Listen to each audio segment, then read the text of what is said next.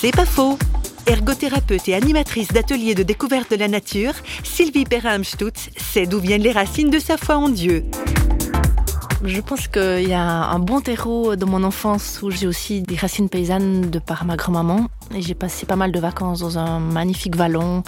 Et là, ben voilà, je me suis initiée au milieu paysan, à la traite, à faire les foins. Et, je pense que par cette grand-maman maternelle qui était paysanne et qui reste une personne phare pour moi, dans le sens que par la suite j'ai compris qu'elle incarnait pour moi un évangile vivant. Et ça, je l'ai compris vraiment après coup. C'était une femme qui, tout ce qu'elle faisait, elle le faisait dans la joie. Et malgré la charge de travail, elle nous parlait pas beaucoup du Christ, mais elle n'avait pas besoin quelque part parce que tout ce qu'elle faisait émanait, émanait de, de sa foi. Alors voilà, là je pense qu'il y a une figure marquante dans mon enfance. C'est pas faux, vous a été proposé par Parole.fm.